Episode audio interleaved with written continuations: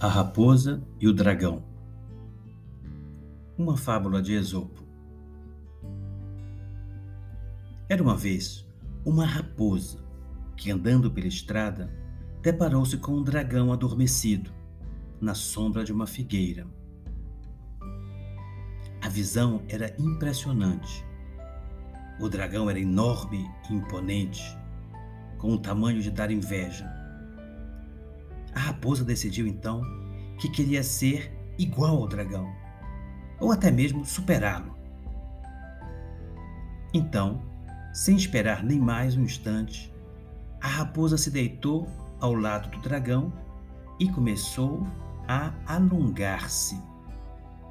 Tentava esticar seu corpo para ficar tão grande quanto o do dragão. Até que, excedendo seu esforço, o animal imprudente estourou. Moral da história?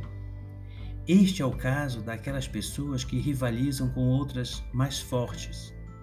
Acabam por se prejudicar antes mesmo de conseguir alcançar seu intento.